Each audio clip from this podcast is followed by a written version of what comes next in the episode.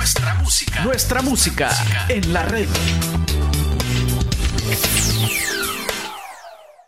En el día de hoy nos vamos a enfocar un poco más en lo que es esta fuerza contrarrevolucionaria que eh, llevó a cabo San Antonio María Claret, su trabajo, eh, lo que él hizo, eh, los grandes milagros, su profecía sobre Cuba. todo eso lo vamos a estar hablando hoy para que vean cómo Dios siempre ha estado en control y siempre va a estar en control. Y cómo lo que estamos viviendo ahora ya viene desde hace tiempo. Esto no comenzó ahorita. No era que las cosas estaban bien bonitas hace 60 años atrás. Para nada. Esta lucha dentro y fuera de la iglesia católica en contra de poderes exteriores y poderes lamentablemente interiores por religiosos que han caído en las garras de Satanás ha sido de tiempo ya. Y para comenzar, yo quiero que hagamos una oración. Vamos a hacer el Ave María en latín porque es la lengua de la Iglesia Católica y esta oración la hacemos in nomine Patris et Filii Spiritus Santi. Amén. Ave María, gratia plena, Dominus tecum, benedicta tui mulieribus et benedictus frutus ventris tui, Iesus. Santa María, Mater Dei, ora pro nobis peccatoribus, nunc ir ora mortis nostre. Amén. In nomine Patris et Filii Espíritu Santi. Amén, bendito sea Dios y estamos listos. Y nada, para comenzar, eh, quisiera hablarles un poco del santo de San Antonio María Claret. Y este santo, para que sepan, eh, fue un santo que, ¿verdad? Hizo un cambio excesivo en su época. Eh, tuvo una influencia grandísima en su época. Y yo voy a leer de los comentarios del profesor Plinio Correa de Oliveras. Y pues eh, en una de sus eh, discusiones o, eh, oratoria que, le dio a sus estudiantes. Así que vamos a ir leyendo de ahí. Tengo otros recursos que también voy a ir citando.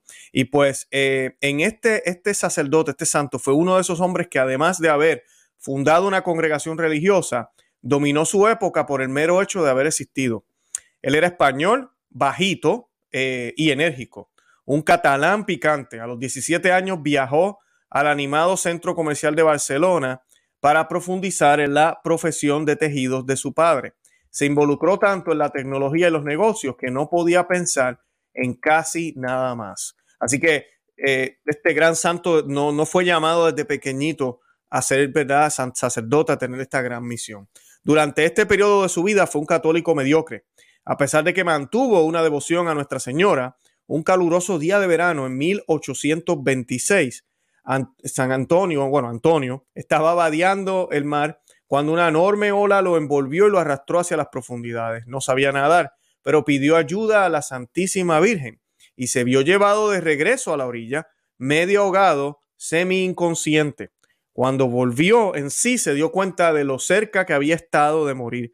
Empezó a considerar la mediocridad de su vida y se convirtió y pues es uno de estos santos que yo creo que muchos nos podemos identificar. Eh, yo personalmente me identifico mucho con él porque no fue hasta que toqué fondo. En Puerto Rico tenemos esa, ese dicho, tocar fondo. Es cuando tú llegas hasta lo más profundo, hondo, y, no hay quien te saque de ahí porque estás tan y tan y tan hundido. Eh, entonces que tú reaccionas y cambia tu vida. Eh, otros no han tenido que llegar a, a ese punto, pero en mi caso lo fue en el caso de eh, eh, San Antonio eh, María Claret también, ¿verdad? Tuvo que pasar esa, esa experiencia. Fue ordenado sacerdote y se convirtió en misionero. Algo que sí quiero compartirles aquí, déjame irme, tengo otros recursos sobre la conversión del santo que me parece, me parece excelente. Porque pues es un santo que, que no, siempre, no siempre fue santo. Y pues dice que eh, él no, él, él, tuvo, él tuvo una experiencia también mística con la Santísima Virgen María, quien lo ayudó a salir de, de, una gran tentación que él había tenido. Y por esa experiencia también eh, fue una de las cosas que San Antonio María Claret decide entonces eh, volver a volver no considerar el sacerdocio. Luego es ordenado sacerdote y se convierte en misionero. Se reveló como un orador de eminentes cualidades que traía a la gente sencilla. Tenía una voz muy poderosa que se escuchaba en los rincones más alejados de las plazas públicas. Eh, era un hombre que hablaba alto, duro, eh, no necesitaba micrófono, no necesitaba autoparlante. Eh, él solía predicar a grandes multitudes. Las iglesias no podían contener a toda la gente. Y a veces hasta las plazas se desbordaban. Iba de ciudad en ciudad predicando y muchas veces los habitantes de una ciudad lo seguían por el camino hasta la mitad del camino, donde se encontraban con los habitantes de la siguiente ciudad que habían venido a darle la bienvenida y acompañarlo a su ciudad. Imagínense en eso, que usted va pasando de ciudad en ciudad y la ciudad entera básicamente va detrás suyo y de momento hay otra multitud que no deja pasar a esta otra multitud porque es que es la otra ciudad que acaban de acercarse a recibirlo antes de que llegue a la ciudad de ellos. La predicación de San Antonio María Clarea atraía y retenía a la gente. Sus palabras eran celosas, ricas en erudición y elocuencia natural y llenas de extraordinaria carisma. Muy a menudo conmovía a su público hasta las lágrimas. A veces profetizaba, interrumpiendo un sermón, por ejemplo, para decirle a una señora, ¿tú crees que aún te queda mucho tiempo de vida? Pero te equivocas, morirás en seis meses. Imagínense, ¿verdad? Que, que, que el sacerdote de tu parroquia interrumpa su homilía y señale a una de las señoras de la parroquia y le diga algo así. En otras ocasiones exorcizaba demonios, diciendo, por ejemplo, expulsaré al diablo que se cierne sobre esta audiencia. Y mientras pronunciaba las palabras del exorcismo, la multitud oía ruidos extraños, relámpagos y otros fenómenos. Por supuesto, estos carismas impresionaron y atrajeron a la gente y los hicieron convertirse a la verdadera fe. Y esta es la clave cuando estos fenómenos suceden no es por la fama del santo, no es pues porque son hechiceros o algo así, es para la gloria de Dios, para traer almas, las almas al camino de Dios. Él se dio cuenta de que estaba llamado a predicar las verdades de la fe a la gente sencilla. Haciendo esto, dio un ejemplo edificante a otras órdenes religiosas que estaban influenciadas por el liberalismo y que rechazaban los métodos tradicionales de predicación de la iglesia para adaptarse al mundo moderno. Y aquí vamos a la parte del modernismo y de la masonería infiltrada en la iglesia. Eh, este santo, San Antonio María Claret, es el santo que, en mi opinión, y, por lo que nos dice aquí también el profesor Plinio Correa Olivera, es un santo que debemos pedirle la intercesión por la situación actual de la Iglesia Católica. Porque este modernismo comienza con todas estas ideas liberales, comienza con todos estos nuevos métodos de interpretación, con todas estas quejas que tenían muchos obispos ya en los 1800 y después luego a comienzos del 1900 contra toda la, manera tradicional que la iglesia eh, hizo su obra y hacía sus cosas.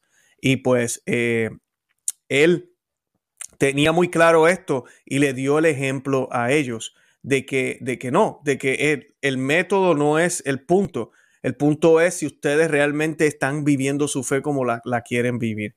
Eh, él tenía una frase eh, que no la encuentro aquí ahora, estoy parafraseando, pero él decía que sobre estas personas, él decía que es como una persona que no canta, ¿verdad? No tiene voz para cantar, pero eh, se queja y dice que necesita un nuevo autoparlante o un mejor micrófono o algo, mejor instrumento, porque es que pues, no se oye bien el canto.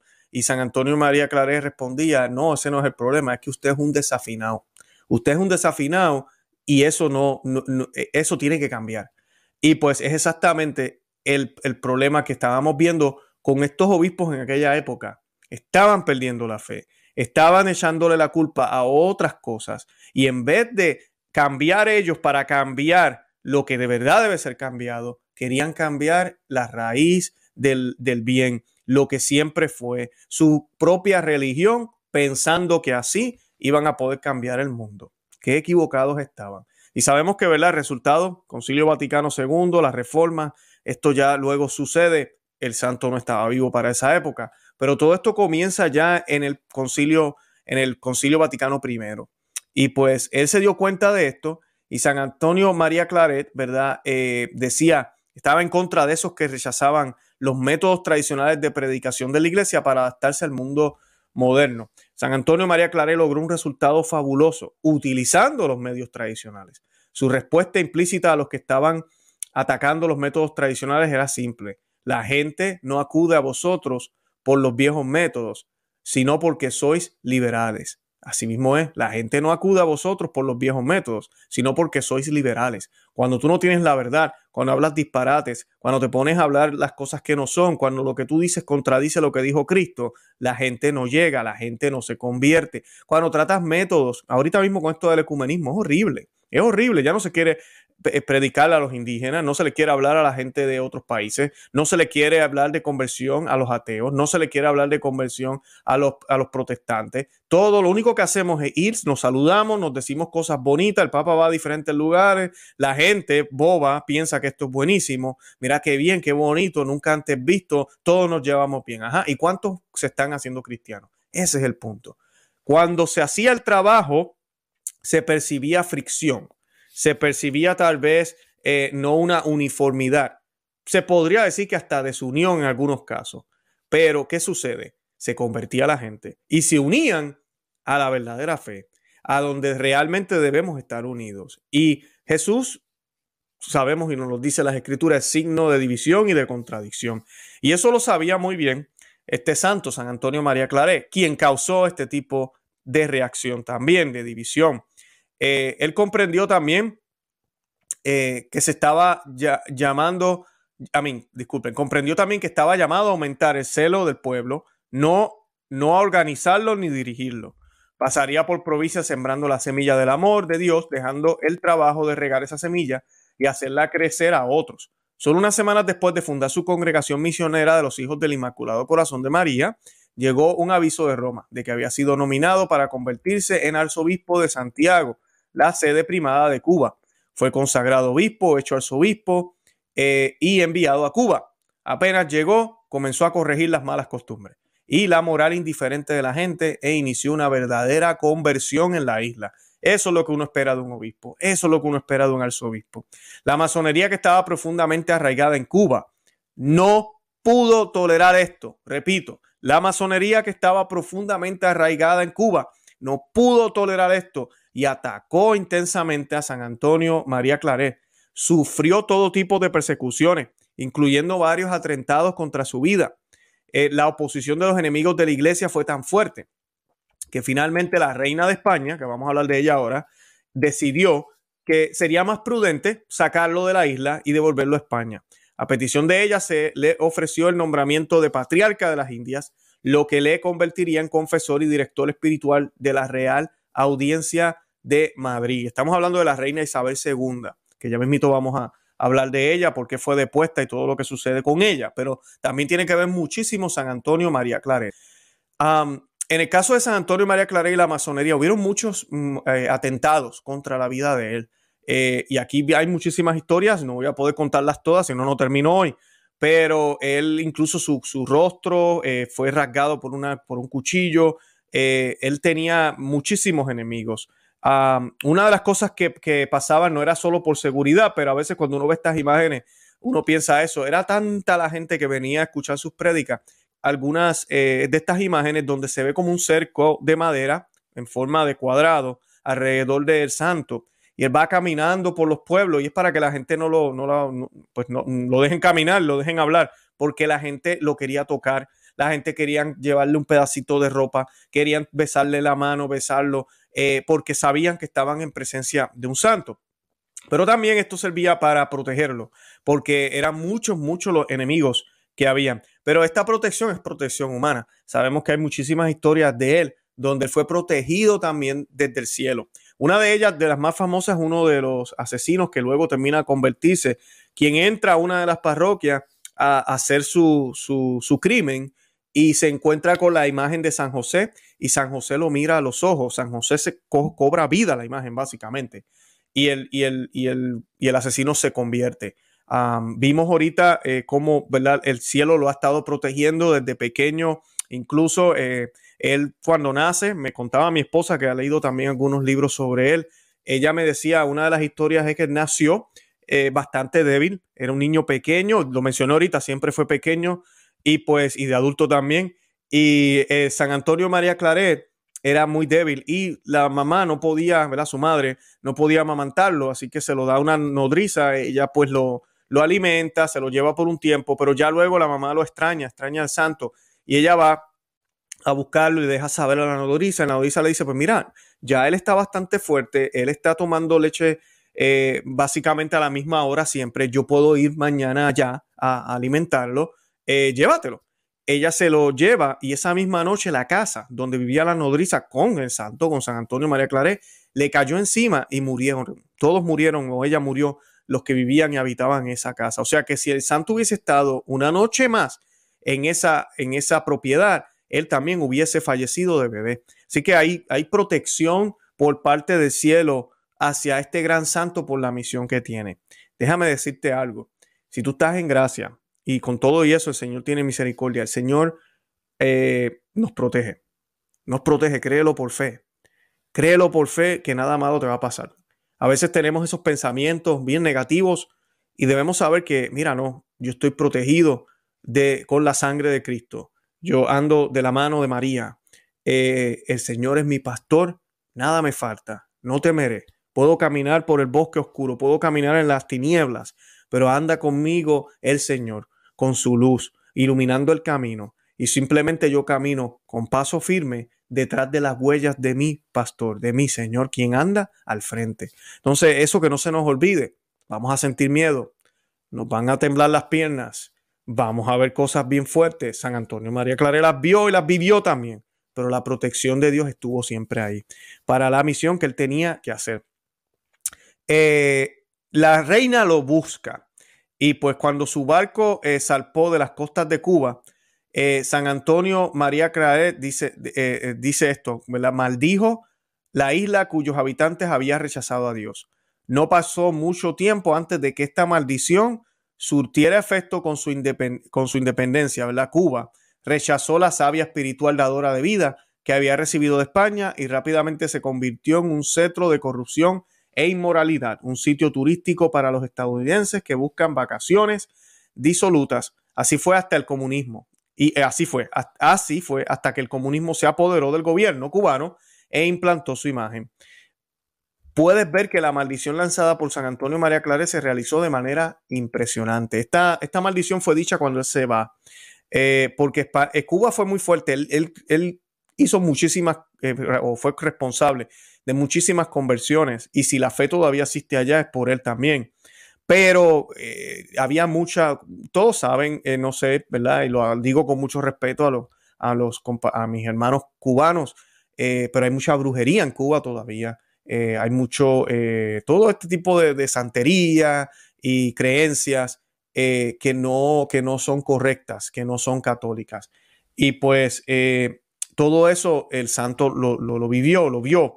Más tenemos entonces la masonería que está buscando puntos estratégicos en el Caribe para cambiar el mundo. En aquel momento no era el mundo, ya lo han logrado. Tú y yo nacimos en ese nuevo mundo, en, ese nuevo orden mundial.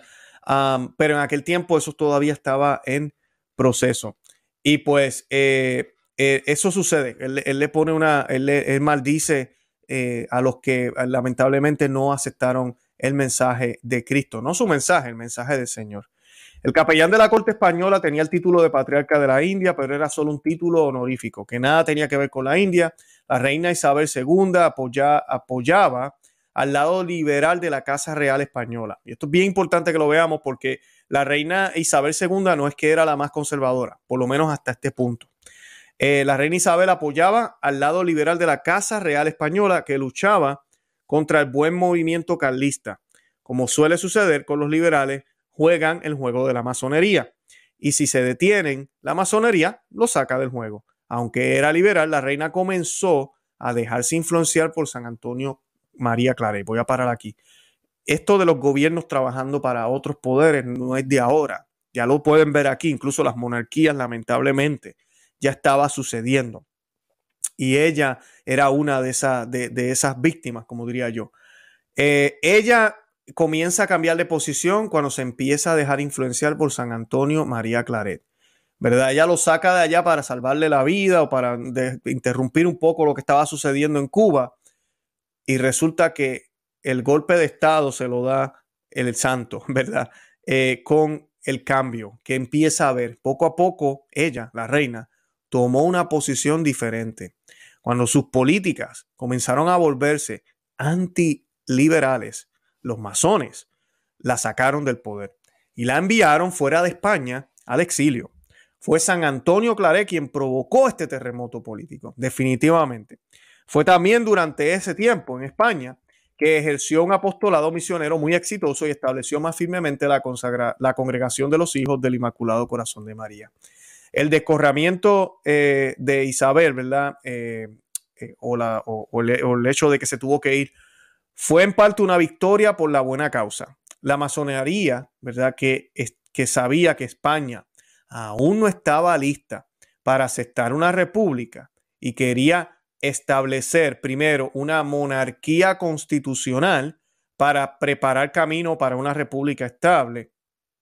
Eh, por verse obligados a deponer a la reina, se vieron obligados a hacer prematuramente la república. Esto provocó una profunda cristalización de la opinión pública contraria a la república, lo que supuso la restauración de la monarquía tiempo después. La república habría triunfado antes en España sin la acción de San Antonio María Claret. Y eso es lo que hacen los santos. En esta época de ahora no hay santos de esta manera. Me da pena decirlo, pero no los hay. Eh, nos falta mucho. Y digo nos porque es bien fácil apuntar los dedos hacia afuera. Yo podría ser uno de ellos, no lo soy, lamentablemente. Eh, tú podrías ser uno de ellos, no lo eres. Eh, no los hay, no los hay. Tenemos que pedirle al Señor que nos ayude a discernir y a ver en qué estamos fallando. Porque en cada época han habido grandes santos que han detenido los planes del demonio, que han logrado proveernos, gracias a, Dios obviamente, nos han logrado proveer más tiempo para poder convertirnos, arrepentirnos, para poder eh, cambiar. Eh, continúo hablando de santos. Incluso cuando eh, envejeció y sufrió enfermedades, su increíble energía y dones para conmover a la gente con sus palabras continuaron. También se le concedieron muchas gracias especiales, en particular la gracia de conservar las especias sacramentales dentro de su corazón. De, una comunión a otra, las especies eucarísticas fueron conservadas incorruptas en su cuerpo para que siempre tuviera al Santísimo Sacramento en su corazón. Eso sí es un milagro. En sus últimos días participó en el Concilio Vaticano I, que el Papa había convocado en el Vaticano en diciembre de 1869. Al ver que muchos obispos liberales se oponían al tema de la infalibilidad papal que se estaba discutiendo, se indignó y lo censuró enérgicamente en un discurso. Al escuchar los errores que se decían sobre este tema, quedó tan abrumado por la indignación que la sangre se le subió a la cabeza y sufrió un derrame cerebral del que nunca se recuperó. Murió algunos meses después. Y esta parte es importante porque la infalibilidad papal la tenemos que defender hasta la muerte. Sí, hay que defenderla. Entre grupos tradicionales eh, y grupos católicos, ahora con esta crisis que tenemos, hay algunas personas que yo he escuchado, yo he tenido que corregirlos, que se atreven a hablar de que la iglesia tiene que redefinir la infalibilidad papal, que aquí hay un problema. La iglesia no tiene que redefinir nada que la iglesia debería aclararlo, que hay que catequizar. Sí, definitivamente, aquí yo me uno al obispo Schneider. Definitivamente la iglesia tiene que ser un poquito, ¿verdad? Tenemos que catequizar mejor y tal vez un documento que explique cuál es, el deber del laico en referente al Papa. Eh, tiene que ser cátedra, tiene que ser un evento solemne, una declaración solemne que no contradice la tradición, que no contradice algún otro papa que no contradice lo que dice Cristo, obviamente, eh, y, que, y que claramente habla sobre moral y fe, sobre dogmas. Así de sencillo. Eso es una, ahí está la infabilidad papal, ahí es donde el papa utiliza o ejerce ese poder que solo él tiene. Por eso hay que defenderlo. El día que nosotros digamos que no existe la infalibilidad papal, esa gracia especial, ese, y, no, y, es gracia, pero también esa autoridad. Acuérdense que el Papa es el rey de la iglesia visible, es el vicario de Cristo, es el monarca. Hay monarcas buenos, hay monarcas malos, pero sigue siendo el monarca. ¿Y qué pasa? Si dejamos de defender esto, es como decir, pues ya no hay papa, ¿para qué tenemos papa? Entonces tenemos que tener mucho cuidado. En aquel tiempo los modernistas eh, querían que se quitara esto. ¿Por qué? Porque había muy buenos papas. Ahorita ya no se habla tanto de eso, eh, no porque ellos crean que la infalibilidad papal es excelente, porque incluso el último papa, Papa Francisco, no ha declarado absolutamente nada infalible. No lo ha hecho. No lo ha hecho. Oficialmente no lo ha hecho. Que ha dicho cosas que hacen eco de lo que es infalible. Oh, sí. Eh, que ha predicado sobre la palabra de Dios. Claro que sí. Todo eso, como cualquier jerarca. Eh, pero no ha habido una declaración es cátedra. Pero ha hecho mucho más y ha cambiado mucho más que si lo hubiese hecho de la otra forma, sin tener que hacerlo porque hay una mala concepción de lo que, lo que es la infalibilidad. La gente piensa que la infalibilidad es que inmediatamente que el Papa, al, preciso segundo que le dicen, habemos Papa, y él sale por esa ventana a saludar, el Papa dejó, el, bueno, Bergoglio en aquel tiempo, o Benedicto XVI, el, el cardenal Ratzinger, el que sea, dejó de ser Papa. A mí dejó de ser él, dejó de ser la persona para convertirse ahora en papa y ahora es perfecto. Si él le echa tanto de azúcar al café, eso es exactamente lo que tenía que haber. Es perfecto, no se equivoca, no estornuda ni se enferma. Eh, no, es perfecto. Todo lo que dice, todo lo que dice es palabra de Dios. Eso no es la infalibilidad papal, eso es papolatría. Y de eso estamos sufriendo ahorita en la iglesia. Por eso es que yo les digo y les pido a las personas que oren para que no ataquemos lo que es la silla de San Pedro, la belleza de nuestra fe católica, para nada. Pero que sí aclaremos estos problemas porque nosotros no somos una secta y mucho menos un partido político que sigue al líder actual y se olvida de lo que hayamos hecho en el pasado. No, la, la misión de la iglesia no puede cambiar. Eh, lo que el fundador Cristo mismo, nuestro Señor, Dios hecho hombre, nos pidió que hiciéramos, no puede cambiar. Eh, las creencias, lo que creemos, lo que era malo sigue siendo malo y lo que es bueno sigue siendo bueno. Debe ser igual todo el tiempo, si no, entonces no somos una iglesia de dos mil años. Vamos a ser un nuevo, el nuevo partido, el nuevo, la nueva iglesia. Bueno, ahorita se le llama la iglesia conciliar, cuidado con eso. Así que eh, definitivamente él nos da ese ejemplo, el santo, de defender lo que debemos defender.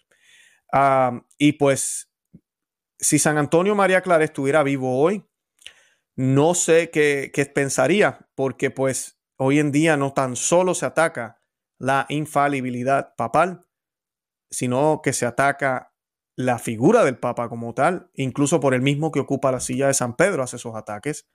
Se ataca la tradición, se ataca lo que es reverente, no se le permite.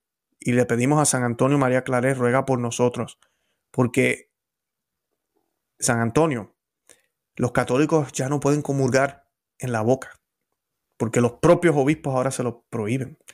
Ya no se puede hablar de la Virgen María como se hablaba antes. Ya no podemos confesarnos frecuentemente porque somos unos exagerados. Eh, se nos habla de uniones distintas a las del hombre y la mujer dentro de círculos católicos.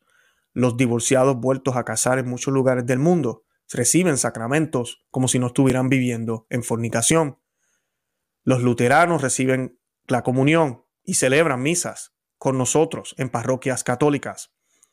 Eh, el Papa y otros cleros participan en rituales, participan en diferentes cosas que no son católicas nos declaramos junto con los musulmanes, junto con los judíos que niegan a Cristo y los musulmanes que niegan a Cristo, los hijos de Abraham. Se está construyendo un templo de tres religiones en, Arabia Saudita, apoyado por el Papa actual. Eh, estamos en una época horrible. Estamos en una época donde la teología está oscurecida, donde la gente no sabe ni qué pensar ni qué creer en la Iglesia Católica donde no hay modestia, donde se usan los anticonceptivos entre católicos, donde ya no hay familias numerosas y esto es a largo, largo plazo extenso eh, en todas las regiones a nivel mundial.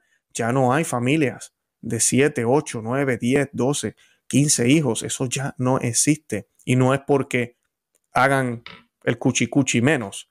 Al contrario, porque les gusta más el gusto. Y se han olvidado de lo que es importante, de la misión y del sacrificio. Somos una iglesia que no ayuna, San Antonio. En cuaresma solo se, ayuna miércoles de ceniza y viernes santo. Eh, muchas personas eh, no saben que se supone que nos abstengamos de carne los viernes. Ya nadie lo hace a nivel mundial. Supuestamente hay que hacer alguna obra de caridad eh, o de misericordia. Ni una ni la otra.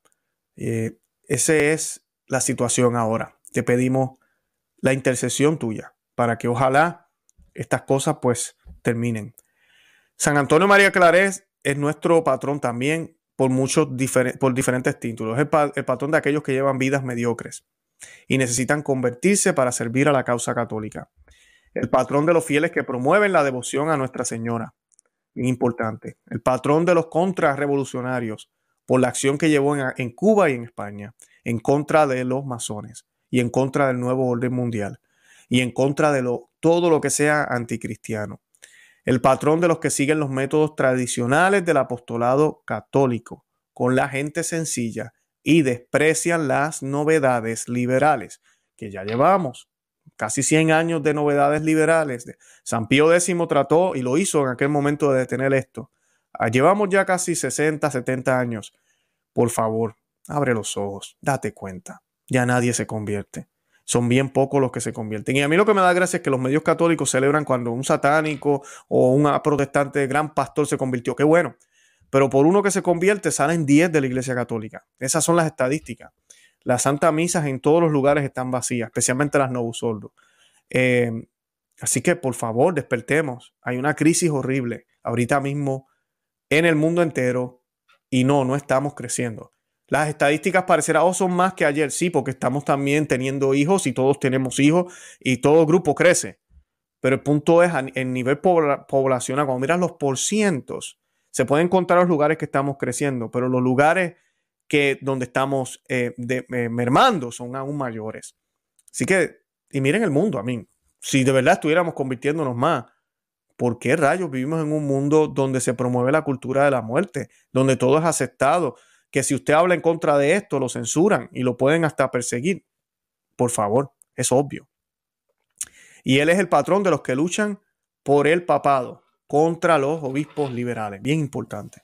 Eh, siendo esta misma corriente de obispos la que perduró y tomó el poder de la Iglesia Católica en el Concilio Vaticano II, San Antonio María Claret es también un gran protector e intercesor de los que están llamados a combatir los errores del Vaticano II y sus consecuencias debemos pedir a San Antonio María Claret su ayuda bajo estos diferentes títulos. Y cuando yo digo el Concilio Vaticano II, yo no he dicho que yo no lo acepto, yo acepto que es un concilio, eh, lo he leído, lo he estudiado eh, para la universidad, porque sí hay unos problemas.